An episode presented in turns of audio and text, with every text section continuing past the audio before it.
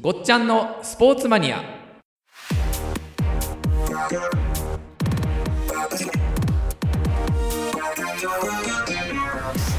はい、えー、第2回目とはいいうところで、えーはいご無沙汰しております、はいご無沙汰しておりますえー、と第2回目、はいまあ、どんな話にしましょうかね、そうですねあのー私の息子がええ実はいましてこれあの今ちょっとドイツでサッカー選手サッカー選手、はい今、何歳ですか、今19歳19は歳、いまあ、ちょっとそんなこともございまして、ええまあ、その話は、まあ、おいおいおいおいおいおいおいおいするといたしまして、と今日はですねえ、えまあ、あのちょっと考えましてサッカーをちょっと横島な見方しましょうということでちょっと私もサッカーは最初にわかサッカーファンだったんですよまあうちの嫁さんがですねもう大の浦和レッズファンで結婚する前、はい、まあ、浦和レッズのファンの方ってもうそんな感じじゃないですか奥さんも類に漏れず相当な浦和レッズののそううちの奥さんも大ファン、大ファンです結婚する前一緒に遊びに行くじゃないですか連れて行かれるのが大体駒場競技場いもしくは、昔は埼玉スタジアムなかったので、国立競技場、まあ、浦和のはい第2ホーム、神奈川在住のはい浦和レッズファン、浦和レッズと まあ、ええ神奈川在住っていうのもうちの奥さんの川口出身あーまなるほど出身浦和、はい育ったの川口なるほど、じゃあ、もともとそっちの方そうだったんそうですね、はい、なのでもうサッカー大好きで大好き私あのサッカーよく知らなかったあのでもサッカー大大ファンじゃないですか奥さんが一緒に行くとあの必ずゴールネット裏なんですよでゴールネット裏で浦和レッズのサポーターの方って座ってみないんですよ立って、もうずーっと立ってるんですよ立ちっぱなしなん立ちっぱなしなんですへーえー僕でしかも、え立ちっぱなしの旗振りまくるんですよそうすると見えないんです 基本的に見えないんですよ試合 ー90分間、はい、はい、旗が邪魔で旗が邪魔で、はいであのサッカーにさほど興味のなかった私からすると、はい旗の裏っ側しか見ないんですよ90分間、で踊りとかあるじゃないですか選手一人一人に歌がついてるんですよあー応援歌応援歌がで振り付けもあるんですよあー踊りが、ええはい、でこれやらないと怒られるんですよ、ああそうなんですえね、ええこのバックネットバックネットじゃなくて、はいあのゴールゴール裏だとゴール裏はいはいはいみんな踊るんですよえへえで旗持ってない人は踊る、はい旗持ってる人は旗を思いっきり振旗る、振るはい誰も試合を見てな見いてはずなんですけど、えあ盛り上がってるんえですよ盛り上ねがってですね、だかえらえこれにもえう最後まで納得できなくて、はいはいで、えええまあ、見なかったんですよあんまり、ああ試合自体を、えー試合自体、はいそんなに好きになることもなくただまあ息子が始めた頃サッカーを始めた頃からやっぱり見る見るようになるじゃないですか,、はいだからなりますね息子がやってるものだからちょっとテレビ見ましょうって言って見始めたのがええスポルト、まあ、夜の夜のあえあー富士富士のスポルトで当時ウッチーわかりますはいわかります内田京子さん、ええええと、まあ、三宅さん、えーまあ、あの平井理央さんの前はあのうちっちですからでしたねはいはいで三宅さんとで必ずですねカビラ自衛さんジョンあジョン・カビラさんの方ですねジョンカビラさんジのョンカビラさんですね、はいはいはいジョン・カビラさんウィニングイレブンウィーニングイレブンの、はいそうウィーニングイレブンのジョン・カビラさんが、はいもう必ずスポルトやるんですよゴルゴルゴルゴルゴルゴールってやつですねそうそうそうそうはいはいはいもうあれにしびれてえ、ままず入入り入ったのがヨーロッパの参加ですねああ、はいなるほどはいもうやってましたねそうそうですここから最初から異次元のヨーロッパサッカーじゃないですかそうですね日本とこはれに全然違いますねこれにしびれましたはいでこの時ちょうどタイミング的にですよいやこれはすげえなっていう、まあ、感覚的にそんな詳しくない私でも感動したのが、ええポルトポルトガル FC のポルトポルポルトガルのポルトですね、ええポルトのサッカーがめちゃくちゃかっこよくて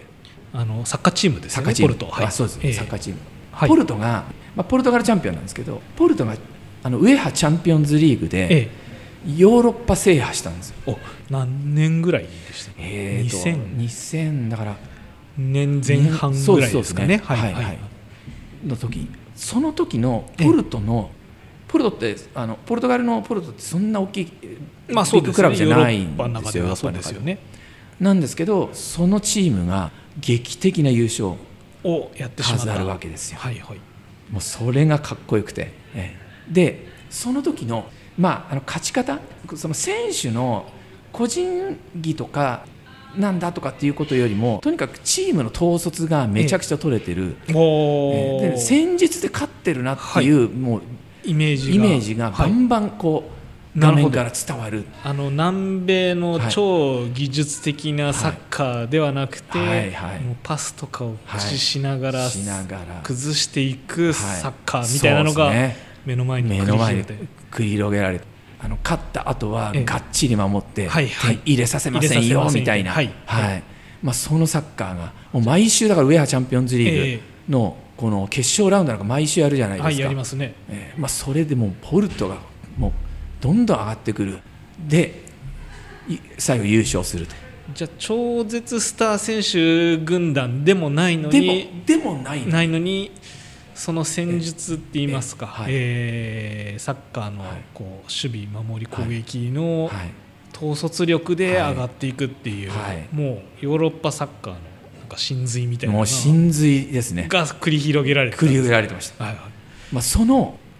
監督その監督その監はい督、誰ですか、まさにえジョゼ・モーリーニョえ、モーリーニョなんですねモーリーニョですあそこ、もうこのかっこよさ、えその表彰式表彰式っていうかね、まあ、メダルのはい授与式あるじゃないえ、ですか、はい、で最後、まあ、メダルかけええてえ写真撮りましえた、はい、その時にその翌年もあのチーム離れてチェルシーに、おーまあ、行ってしまうんですけど、まあ、その時はもう決まってるんでね、はいはいはいまあ、それで、まあ、表彰式あります、ええメダル授与式あります、えみんなで写真撮ります写真撮った後すぐにこのメダルをメダルを取って取って、ええもうポケット入れて、ええもうさあ次行くぞみたいなチェルシーにチェルシーとそこからのそこからのまたまたチェルシーチェルシーをはいイングランド最強チームに作り上げるわけですよ、ああそこから今のような強くな今のチェルシーってそこまでそんなではなかったそんなでもないんですよですよね実はやっぱりイングランドっていうと、ええええまあ、マンチェスター・ユマナンチェイテッドですねはいでリバプール、はいリバプーアーセナル、ルですねまあ、はいこの3強が大体まあ上にいますよってでいすう、ねまあ、このこれ変わらないじゃないですかそうですね2000年代ぐらいですと年そ代うですね、はい、でまあ上がってきたなっていうのでは、まあ、あのマンチェスターシティあシティも最近上がってきシてティますが上ねがっはていきて、まあ、あれは、まあ、グラディオラが監督になって、まあね、最強のええ今ちょっと意味を取りましたけども、はいまあ、そこまでではないでチェルシーはさらにそこまででもない、まなかったですねあ、こういうチームだったですよね。なんかあの、お金持ちがはいあれスポンサーチそうェルシーになロシアのえーロシアのあの石石油油王王がロマン・アボラボビッチ、ええはい、がついただけではなくてやっぱりモーリーニョの影響そうですねだからまあアボラボビッチさんが、はいまあ、チームを買収しましたしましたはいまあ、お金も潤沢にあります,、はいはあいりますまあ、その後はまあ離婚されて半分財産持っていかれえまえうん持っす、てかれるはいだけど、まあ、あの石油王ですええもう吹き出すお金で、はまあ、選手も買い取りますはいはいはいはいまあその一つがの目玉がやっぱジョゼ・モーリーニョですよねなるほど、はい、じゃあお金だけでもダメだし、はいなんか会社の経営と似てますよね似てますね株主とかからお金、は銀行から借りたりして、それはをいどううまく使う経営者そうですねかみたいなところから、そうですね、まあ、モーリーニそうですえね、まあ、森のあの、まあ、チームの、まあ、スポーツディレクター的なええ役目ももう任されて、はいまあ、は選い手の、まあ、買い取りというか、はいまあ、そういうのもやってますし、おーはいえー記載というか、ョモーリーニョ、まあ、戦術面でしたり、はいそういう面もすごいと思うんですけれども、はい後藤さんが見る、はいなんかここがすごいなっていうところって聞いてくれますね、ええ人とは違う、はい他の監督とは違うなってとこあのある逸話がありまして、まあはい逸話というか、まあ、森のあのチェルシーのチェルシーをまあイングランド最強チームにした後に、はい今度あの、イタリアのインテルに行くわけですよ。ああ行きましたね、はいまあ、あの当時、まあ、八百長問題とかはでいかなり揺れていたんですね、はいまあ、あのイタリアイのサッタカーリアのサッカセーリがアあそうでしたね、えーまあ、あのユベントスが、まあえ結構下に落ちてしまったりだとはいかさまざ、まある中で、まあ、ええイタリア行きました、まあ、イタリアあの、まあ、モーリーノが行く前マンチーニさんが監督やってたりとかして、はいはいはいまあ、そこそこ強かったは強かったんですけども、うんうんうんまあ、中の雰囲気があまり良くなかったりだとか、はいっていうので、まあ、モーリーノ行きまえしえた。ええで、まあ、そこからモーリーニョが、まあ、チャンピオンズリーグから、まあ、国内リーグから、はいまあ、結局3冠を取るわけですね、ええまあ、そう最強チームにしたでもその時に、まあ、いい選手もいれば、はいまあ、そこの悪い選手もいるじゃないですか、まあいますよねイ今タリアでいるんですすよイしタリアなはいんで,、でその時にある選手がもう遅刻の常習犯もう朝も起きてこないと練習ももう1時間ぐらい遅刻してくるもう何やってんだで、まあ、罰金制度をつけて、まあ、はい罰金取るようにしましたでなかなか治らないもう試合にも出さないぞ厳格にで厳格に、ええまあ、でもここまでなら、まあ、わ割と、まあ、名将と言われる厳格な方は割とやるんですねなるほどやるんですけども、モーリーニョのすごいところはその後家庭訪問するんです素行の悪いそう選手のの家庭家庭訪訪問するっていうなんか中学生みたいですまあ、中学生みたいですね、ええ中学生のかあの、え学校の先生みたいな、ええええ家庭訪問をして、はいなんで起きられないんだとかなんで練習来れないのその時も本当に優しくもう諭すようにもう話を一から聞いてあげるとえである時は、はいもうお分かったとはい俺が起こすと、ええモーニングコールはですはいはいはい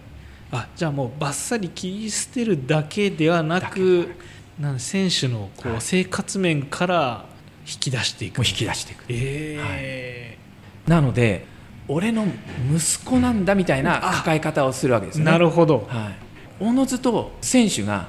そこにもう求心力が集まるわああファミリーな感じですねけですなのでもう本当にあのなんか厳しいカリスマとかっていはいはいうはいイメージしかこう先行しないんですけれそどうですもねそうですねなんですけどえええ実はそういうなんかもうきめ細やかなこう手を入れていくとええ監督ってなんかイメージだけだとね、あのー練習の時に指示出したりそうですねサッカーだと、はいあの試合になったら、ねはいコートの外ではいちょいちょい決め事して怒鳴ってるだけかなとは思うんですけどそうなんですよだけじゃないだけじゃない戦術とか、ええまあ、采配とか、はいまはいあ、そういうことだけじゃなくてああもうあらゆる面で選手をカバーしながら、はいはもう引っ張り上げていくとということはまあそういう面を見てるから選手の状態だったりはいとかっていうのも実は見えた上であものうおっしゃる通りです戦術なん戦いやもうおっしゃる通りですなるほどおっしゃる通りですだから体調とか、はいはいはいあもう精神的な、えもうこいつこういう悩みがあっえてえとかっていうのをええ全部多分察知してたんでしょうね、なるほど、えーの上でのウィーニングイレブンとかですと選手がこうなんかバロメーターで数値化されて今日調子悪い選手とかいい選手とかわかるありますけどあれりますね普通普通の試合だとええ見えないのが、ええもしかしてたらモーリーニョだけその数値が見えてたかもしれあなもいうっそてうですねだからことなもうんですよね。多分、ええ彼のノートには、えウィニングイレブン以上の、情報情報がが入っている入ってるっていうなるほど、はいそれがえ彼の采配にも全部生きてきて、あそこまで強いチームを作れるっていう作れるとすごい、ーまあ、ヨーロッパのサッカーを、はいまあ、テレビでもこう見て、ありままあ、すね監督のピッチ上での振る舞いとかって注目あるじゃないですかありますねまあ、モーリーノのまあメモマンとにかく試合中も何もメモ取りまくって、まあ、コーチとかにこうはい切って渡したりだとか、メモの魔術ですねメモの魔術ですね、はいもうメモメモマン世界一のメモマンですねあそうなんはでいすね、えーだからそのメモにやっぱりそのウィニングイレブン以上の情報情報もがやっぱり散りばめられているという、えーはいまあ、そういうことじゃないかなっていう思いますねモーリーニョは今ははいどうされてるんですかね、今ですね、ええまあ、マンチェスターユナイテッドを、ええまあ、昨年のとシーズン途中ですよねやってましたねはいはいまあやっと1819シーズンの途中で解任されて、ええちょっといろいろ問題なんか問題ありもまあしたけどまあ、これはあの、まあ、いろんな、まあ、憶測もあってありますはいはいあありましえて、ええまあ、一概にはちょっと言えないんですけどね、はいはいまあ、あのマンチェスター・ユナイテッドを、まあ、解任されてされその後今あの、まあ、イギリスのスカイスポーツ中心に、えスカイスポーツって何でしたっあいわゆるまあスポーツ番組ですよねあ番組だははいいはいの解説やってますね、け、はいの解説解説やってます、はいまあ、いろんなところにこう呼ばれて、ええあのワールドカップの時にもかなり高額なオファーで、ええああのもしかしたらじゃあ監督業よりもはい、いい収入かもしれない、かもしれない、かもしれな、はいい、おそらくえそうだえ、おろそうらくそうそうだだろうろうっていうせ 説がありますね。なるほどはい。まあそれだけ払っても、ええまあモーリーニョンが解説してるとやっぱりその聞きたいです聞ねきたいですよね見るところ違いそうです違いもんねますね。はい、なもう違いまするね。ほど、はい英語が分かればそうですね。でまあモーリーニョン今あのこのシーズンに中国のチームからオファーもらったんですよ。まあ行かなかったんですけどね。いかなかったですね行かなかはいはいはいでこの額が、えもうちょっとこう果てえしとなんいでもなさそうだとんでもない額、ええまあ一説によると、ええ年間40億の5年契約とも言われてますし、 まあ、いやいやいやもっとすげえぞっていうっていうええ方もいらっしゃいますなるほどでも、ちまあ、中国今バブルじゃないですそうか、ですねまあ、その中国からもうぜひ来てくれありえなくもない金額ですねありえなくもない金額ですね、はい、なんですけれども、モーリーニョえなんて言ったかえなんでしょう僕の行く場所じゃないと金じゃない金じゃない金じゃないとそうですで今あの、まあ、一説によると、はいドイツ語の勉強をしおをして、はい、あの次はドイツのチームでチャンピオンズリーグを狙うんじゃないかあという説もありますよね。とすると、はいポルトガル、はいイギリス、はい、えーイタリイアタリアで全部チャンピオン取ったのでスペインもありますねあスペインもスペインもレアル・マドリードであリーグ制覇そうしてでますすかね、らはい、で次ドイツ取ればもうもう完璧です、ね、ヨーロッパ五大大陸そうですねあそれも制覇ですう狙っちゃいますね狙っちゃいますね確かに、はい、それは、ええいやー行って優勝してみてもらいたいですねもらいたいですねもらいたいですいやただですーえね代表監督の線もあるわけですよどこの方なんですっけまあもともとポルルトガルの方なのあーでそうなんですねはいはいはいはいなのでまあポルトガル代表っていう線もあり、はいまあ、ヨーロ一ッパ説の一説によるとですねえ過去にえはいイングランドの監督にオファーがあったっていう話なんです。なんですけどこの時にええまあこれもあの、まあ、モーリーニョがまあ以前こう言ったと言われてますイングランドの監督にオファーがあったでこの時に、まあ、モーリーニョさすがに悩んだいやもうい代表行っちゃおうかなみたいな感じで、はいはい相当悩んだなんですけどこの時に誰に相談して決めたか誰でしょう奥さん家族奥さんに相談して奥さんがはい今はその時じゃないんじゃないですか優しくですねゆゆ言わ言れってたと言われてます、なるほど、はい、これがまだクラブでやろうっていうですね、あはいまあ、決断をしたっていうまだどこの代表監督もやってやってないなんいでんすですねね実じゃはあそっちの路線でも見てみ見てみたたいいでですすねよ見てねみたいです、まあ、当然いつかはやると思いますねはいはいはいはいはいはい、ははいい今おいくつぐらいなんですかえっ、とですね56ですかまねだ若いんですね、はい全然若いですなんかもうすごい長いこと名監督そうをでやすり続けてるかそうらです結構なおじいちゃんかなと思ったいらやいやいや、まあ、まだ髪の毛はえねえさすがにそうですね白くちょっと短くなってきて、 50まあ代なんですね、 50代ですね、まあ、あのポルト、チェルシーの監督の時にはあの、得点が入るとあのスーツでいるにもかかわらず、芝生をあの膝スライディングしてましたけどなるほね、ど選手と一 緒に。まあさすがにあの50代なのはいでは、いさすがにあのす膝スライディングははいないんですけれども、はい、どうぞまだまだいきますね。まだまだいけますね、はいドイツか、はいどっかの国でワールドカップ目指してもらえればいいですね。偉業ですね偉業ですね。ワールドカップ取っちゃったらこれすごいですね。すごいですねはい。ちょっと盛り上がりすぎちゃったんですけれども、はいすいませんええ、単あのお時間 あお時間です大体に2回目、えええまあ、そんな時間も気にすることでもないんですけどなるほど。わかりましあのた。はい、はいじゃあ第2回目は、はいモーリーニョ監督はい。にしますかね、そうですねえ。はい。えありがとうございましはい。た、ありがとうございました。じゃあまた次、はいえー新しい話題でおはい待ちしております、はい。番組を聞き逃さないためにポッドキャストでしたら購読を Spotify でしたらフォローをお願いいたします番組のご意見ご感想は GX スポルトもしくは番組ホームページにてお待ちしておりますこの番組はピトパの提供でお送りしました。